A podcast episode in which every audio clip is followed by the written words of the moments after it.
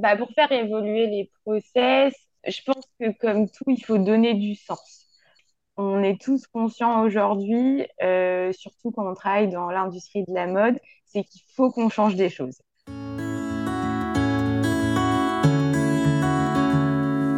Les chemins naissent sous nos pas au fur et à mesure que nous marchons.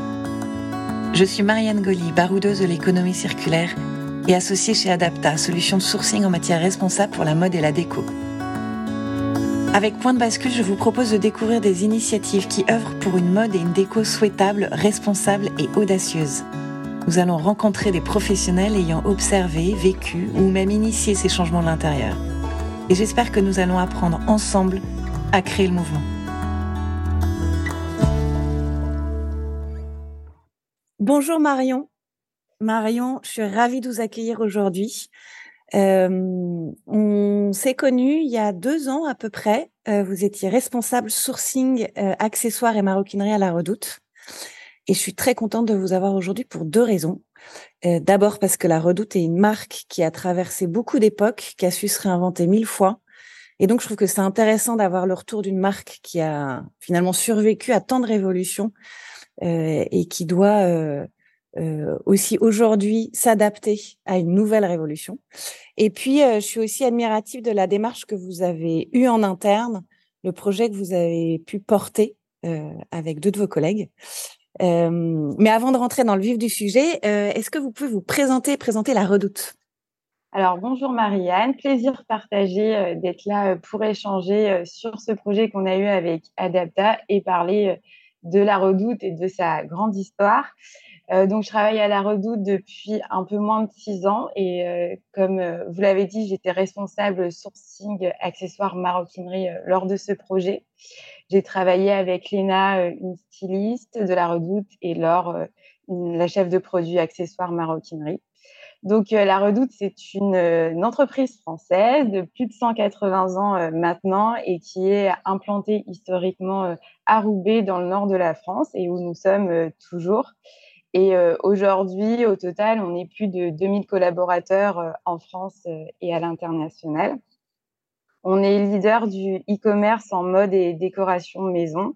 On a pour mission d'embellir la vie des familles et une politique RSE très forte par notre culture euh, et l'histoire de l'entreprise. C'est dans notre ADN depuis euh, toujours.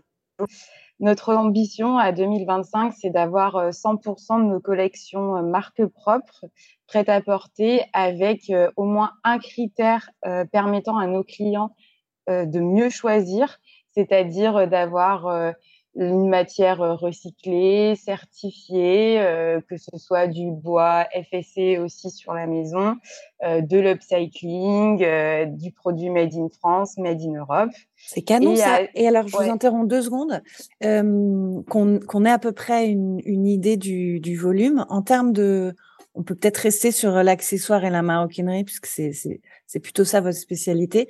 Mais vous vous développez combien de produits par an à peu près en marque propre? Par accessoires maroquinerie, euh, on est environ à 200 références par saison. Ouais, c'est ça. accessoires maroquinerie. Donc, on a euh, toute la partie euh, sac à main, bijoux, coiffants, foulard, voilà. Tous les accessoires. Et on a aussi pour gros objectif en 2030 euh, de tendre euh, à être neutre en carbone et euh, supprimer l'ensemble des plastiques à usage unique. Génial. Donc, de beaux challenges à venir. De beaux challenges. Et un des, alors je ne sais pas si c'était exactement le point de départ, mais vous allez me raconter ça. un des premiers projets, en tout cas, sur lesquels vous avez travaillé, c'est autour d'une d'une capsule éco-conçue. Euh, vous développiez quoi? Est-ce que vous pouvez me raconter un petit peu comment tout ça s'est passé? C'était pour euh, des sacs à main C'est ça. C'était euh, notre collaboration. Ouais. Et donc, ce projet, il a été initié il y a un peu plus de deux ans maintenant. C'est Léna qui avait eu vent d'Adapta et qui souhaitait faire une réédition d'un sac des années 80 euh, euh, qui a été retrouvé dans nos fameux catalogues La Redoute aux archives. Léna, pardon, je vous interromps, Léna étant styliste, c'est ça? Les Nice Stylistes, exactement. Et euh, c'était assez drôle parce que ce sac gypsière était porté en bandoulière, mais aussi au niveau de la taille en ceinture, et ce qui était totalement dans les tendances pour hiver 21. Donc, on matchait complètement avec nos objets de tendance. Euh, donc, euh, ça nous a motivé ce projet de revaloriser ces stocks dormants, de pouvoir aller chercher une qualité euh, bah, de maison de luxe, tout simplement. Et c'était aussi de mettre en avant cette nouvelle démarche de, de, concevoir le produit.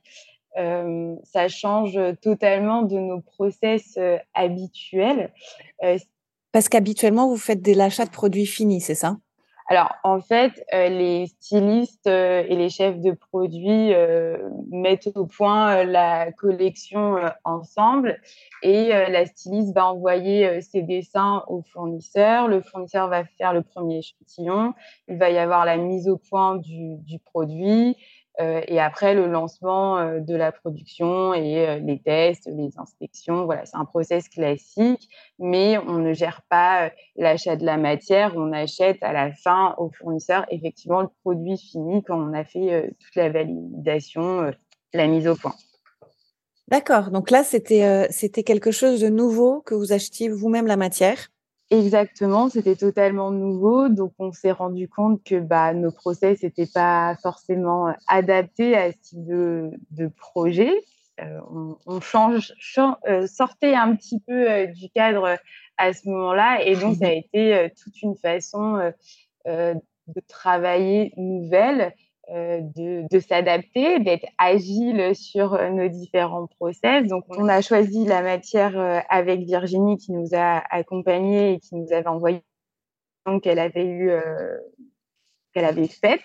ce qui est intéressant, c'est que là, on met une étape supplémentaire par rapport à notre process habituel, parce que comme dans le process habituel, le fournisseur, c'est lui qui achète la, matière, c'est lui qui la sélectionne, et on va pouvoir euh, avoir une inspection sur le produit qu'après la production. Donc, on voit le cuir vraiment euh, après, tandis que là, ça permet déjà d'avoir un mmh. premier filtre qualité et d'avoir une sélection euh, d'une peau euh, très qualitative. Et après, les pots ont été envoyés chez notre fournisseur au Portugal.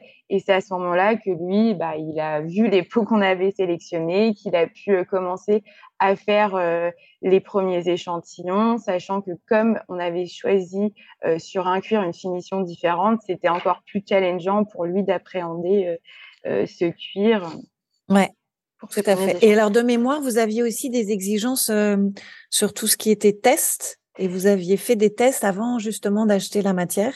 Exactement. Bah, forcément, euh, il y a la réglementation euh, REACH, la réglementation européenne, euh, qui permet ben, de vérifier la conformité chimique des, des, matières, mais que ce soit dans notre secteur comme dans tous les secteurs.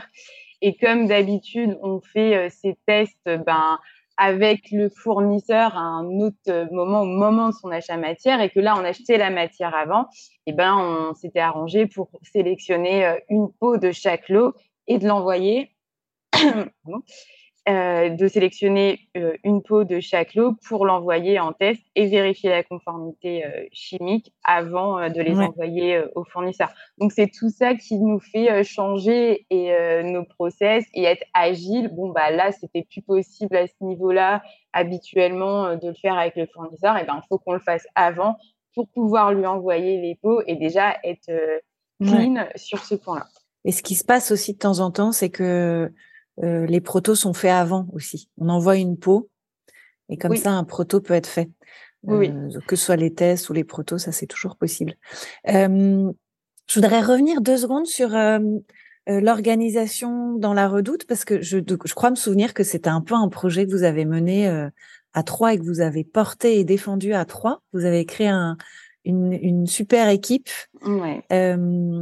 Comment ça s'est passé ça? C'est vous qui avez défini le projet et qui l'avez vendu en interne Comment c'est venu? C'est ça. En fait, Léna avait eu vent d'Adapta. on en a échangé. elle souhaitait faire une réédition et donc on en a parlé toutes les trois avec Laure. Et puis après, voilà, on a été parler du projet en interne et qui directement a été validé par tout le monde parce que c'est une démarche, c'est ce type de démarche qu'on veut aussi et qui nous permet de, de faire de grandir nous en tant dans nos équipes, mais aussi grandir au sein de la Redoute et parler de ce projet qui permet à d'autres équipes bah, de se dire bah, moi aussi, je vais faire ce projet. Il y avait déjà eu une capsule upcycling sur du prêt-à-porter. Enfin voilà, ça permet de créer des synergies et d'être de toute façon tous dans ce sens pour avancer sur bah, nos nouvelles façons de travailler, de produire, de réfléchir un produit et d'aller vers une mode plus durable. Super. Et alors, du coup, si vous deviez, si vous reveniez en arrière et que vous deviez donner un conseil à la Marion de l'époque sur justement comment bien vendre un, projet comme ça en interne, qu'est-ce que vous lui donneriez comme conseil? Qu'est-ce qu'il faut faire pour que un projet de ce type soit finalement passe au niveau de la direction? Bah en fait, faut pas lâcher. Après, on a la chance à la Redoute d'être, d'avoir les moyens et la possibilité de mettre des projets en place. Voilà, dès que le projet a du a du sens, où on va tester des nouvelles façons de faire, de produire, dans un objectif d'être plus durable il n'y a pas, il a pas forcément de, de, grosses barrières. Après, il y a toujours des barrières euh, ben, de budget, euh, comme dans toutes les entreprises, mais on essaye de s'adapter et, euh, et, on arrive toujours à trouver des solutions par rapport à ça pour ne pas bloquer sur des projets qui ont du sens et qui vont nous permettre de, de grandir et d'aller plus loin par la suite parce que ces projets, alors là, on a été plus agile, on a testé, on a testé l'appétence aussi de notre cliente sur euh, la maroquinerie en cuir prochain port, qu'on développait très peu à ce moment-là. Bah voilà, au final, ce projet a ouvert plusieurs portes et ça permet de, grandir et, d'avancer. Ouais, c'était effectivement aussi pour vous l'occasion de découvrir euh, d'autres fabricants et, et d'apprendre à travailler différemment et ouais, hyper intéressant. Hyper intéressant. Et du coup, maintenant, vous travaillez davantage en prochain port. Et est-ce que vous, vous achetez aussi davantage les matières en direct? Est-ce que ça aussi, ça a changé? Non. Alors, moi, alors en fait, on, compte, euh, on, a complètement continué euh, et accéléré le fait de produire euh, en prochain port. Euh, sur, donc là, je vais plus parler pour euh, notre secteur, euh, la partie maroquinerie. après, les autres secteurs aussi, c'est une vraie ambition de, de, se rapprocher. De se rapprocher. Mmh et nous, on le fait de plus en plus. Quand le sac il est sorti en hiver 21, on était à, à 4% de nos références en cuir qui étaient en prochain port. Et aujourd'hui, on est à 25%. Donc, avec un peu plus euh, d'un an, un an et demi, bah, ça a déjà bien avancé. c'est bien. Et euh, on a aussi proposé euh, cette, cette gamme en essayant d'avoir toujours ben, ce juste prix et ne pas dépasser les 149 euros. Ok, ouais, c'est canon. Et de mémoire. C'est challengeant. oui, oui, bah oui, oui, c'est un vrai challenge. Et alors justement, en parlant de challenge, il me semble, est-ce que le côté, euh, parce qu'en fait là, vous avez dû réinventer des process? Oui. Et on sait que c'est pas facile dans les grosses boîtes, qu'il faut un peu pousser les murs. Euh, euh et du coup, là, j'ai deux questions là-dessus. C'est euh, un, comment vous avez fait pour faire évoluer les process? Ça, c'est la première chose. Euh, c'est quoi les clés pour que ça marche? Et la deuxième chose, euh, j'ai déjà oublié la question. Ça va me revenir. On peut rester déjà sur cette question. Ouais, on peut rester déjà sur cette question, exactement. Euh, bah pour faire évoluer les process, euh, c'est vraiment le fait. Je pense que comme tout, il faut donner du sens. Donner du sens à pourquoi on a besoin de faire évoluer les process. Et on est tous conscients aujourd'hui, euh, surtout quand on travaille dans l'industrie de la mode, c'est qu'il faut qu'on change des choses. Tout le monde a ce constat-là, c'est tout le monde a, le constat des impacts environnementaux dans notre industrie, mais, partout. donc, déjà, il y a eu une grosse prise de conscience qui a été faite. Et donc, j'avoue qu'on a la chance à la redoute que tout le monde a envie de faire avancer les choses. Donc, effectivement, on donne du sens. Et puis, ah bah oui, bah c'est vrai qu'il faudrait, ça serait plus simple de faire comme ça, ça répondrait mieux, on serait plus agile, euh, ça sera plus efficace, on sera plus en phase. Et voilà, et après, ça avance. On a des process parce que par rapport au nombre de produits, euh, il faut avoir des process pour bah, caler les choses, être sûr de, par exemple, recevoir les tests euh, labo, les tests, euh, les inspections. Enfin voilà, il y a tous ces process et après on peut ajuster euh, s'il y a un produit spécifique, s'il y a une façon de faire spécifique. On a fait de la précommande à la redoute. Ben voilà, on a dû revoir les outils, on a fait un plan B. en fait, il faut il faut pas se bloquer il faut se dire que ben c'est nouveau, donc euh, on n'ira pas directement euh, à l'arrivée euh, sur une ligne droite. Il faut juste bah, trouver des plans B, C, D, E et voilà et, être agile et dire que si ça bloque, c'est pas grave, on va trouver une autre solution. Ça sera peut-être pas le projet parfait du premier coup où tout aura roulé, mais pour le second projet, bah, on saura que bah, ça, c'est un peu ça a été un peu compliqué à ce niveau-là. Donc, bah, comment je vais faire là pour que ça fonctionne mieux, etc. C'est l'apprentissage permanent, en fait. Ouais, c'est ça. Bah, le fait d'apprendre et de tester, ça permet par la suite, bah oui, d'aller encore plus loin euh, dans le projet. Et il y, y, avait un autre truc aussi euh, qui m'avait semblé hyper fort à l'époque, c'est que vous étiez, vous étiez une vraie team à trois. Oui, c'est ça. En fait, quand il y a le style, la partie achat, la partie produit qui est alignée, c'était un peu la c'était un peu drôle de dame quoi ouais ouais c'est ça et puis c'est hyper euh, motivant et je pense pas que euh, faire un projet euh, en étant toute seule ça soit stimulant là le fait d'être à trois d'avoir bah, Léna qui était la partie style d'avoir Laure sur la partie chef de produit moi sur le côté produit mais sourcing bah, ça me permet en fait de mettre les compétences de tout le monde autour du projet euh, de, faire un checker et après euh, c'est parti. En fait, bah, des choses que euh, j'aurais pas pensé, les filles allaient y penser et inversement. Et c'est comme ça que bah, le projet, les projets peuvent avancer. Il faut partager ses connaissances, ses compétences, apprendre des autres et puis des fois juste avoir du bon sens qu'une personne n'a pas à ce moment-là, mais l'aura le lendemain et c'est et c'est sa collègue qui prend le relais. Et puis, euh, et puis voilà. Canon. Trop bien. Donc, en gros, euh, apprentissage à mort. Ouais, c'est ça. Euh, et on est plus, plus fort à plusieurs. Exactement. Exactement. C'est le plus important. Et ne pas, voilà, ne pas avoir de barrière. Entreprendre. Je pense qu'aujourd'hui, il faut vraiment entreprendre parce que les choses les choses changent, elles évoluent et plus on entreprend au quotidien et plus on apprend et plus on va plus loin euh, demain. Canon. Euh, je, me suis, je me souviens de l'autre question. euh, donc effectivement, il fallait un peu faire évoluer les process. Est-ce que votre choix de rééditer un modèle que vous aviez déjà développé faisait partie de la stratégie de simplification aussi des process, puisqu'en fait, si vous partez d'un modèle déjà existant, il y a une partie créa en moins à faire. Euh, et du coup, ça vous simplifie les process ou pas du tout? Pas du tout. Ok.